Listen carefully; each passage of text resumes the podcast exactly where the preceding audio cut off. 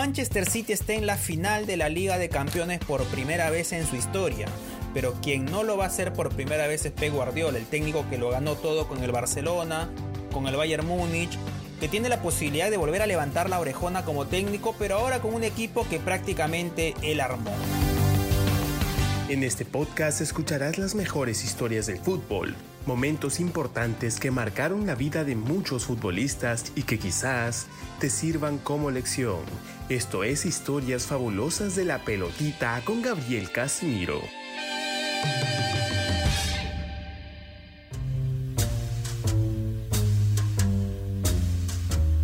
Hablando de estos equipos, hablando de su pasado por el Barcelona, por el Bayern Múnich, cabe recordar que por ejemplo, él tuvo entre sus convocados, entre sus jugadores a Claudio Pizarro, sí.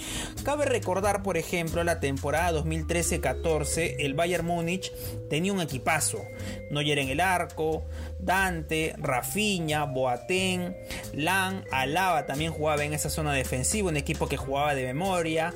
Ya parecía Thiago Alcántara, pero los titulares eran Tony Kroos, Thomas Müller, Mario Götze, Arjen Robben y arriba jugaba Mario Mandzukic. Pero en esa temporada Claudio Pizarro jugó 25 partidos, marcó 7 goles. No era titular, pero sí una pieza importante para Pep Guardiola. Al final, el peruano en esa temporada ganó la Bundesliga, la Copa Alemana, el Mundial de Clubes con el equipo alemán, donde fue ídolo, donde es muy recordado. Y hace poco Guardiola declaró, ya estando en el Manchester City, y una frase que quedó mucho en la memoria de los hinchas y las personas que han seguido la carrera de Pizarro y también del técnico español, ¿no?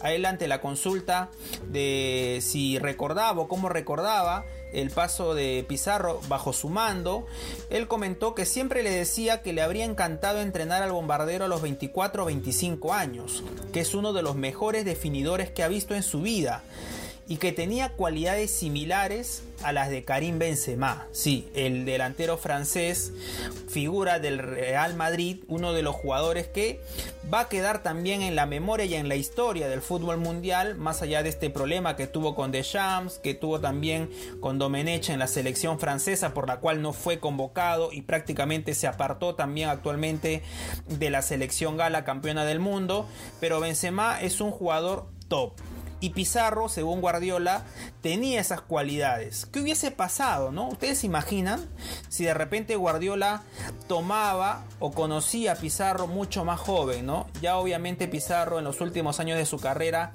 igual siempre rindió en el fútbol alemán y ahora seguramente a la distancia va a alentar a su querido Pep Guardiola, ¿no? Pizarro tuvo a Guardiola en el Bayern, tuvo a José Mourinho en el Chelsea, por si no lo recordaban también, así que más allá de lo que pasó en la selección, donde no rindió, donde lamentablemente no repitió lo que hizo en Europa, queda la sensación de que el bombardero de los Andes, el apodo que le pusieron en Alemania, ha sido un jugador que ha estado pues en la élite del fútbol mundial y que ha sido dirigido por dos de los mejores entrenadores de la actualidad y también de la historia.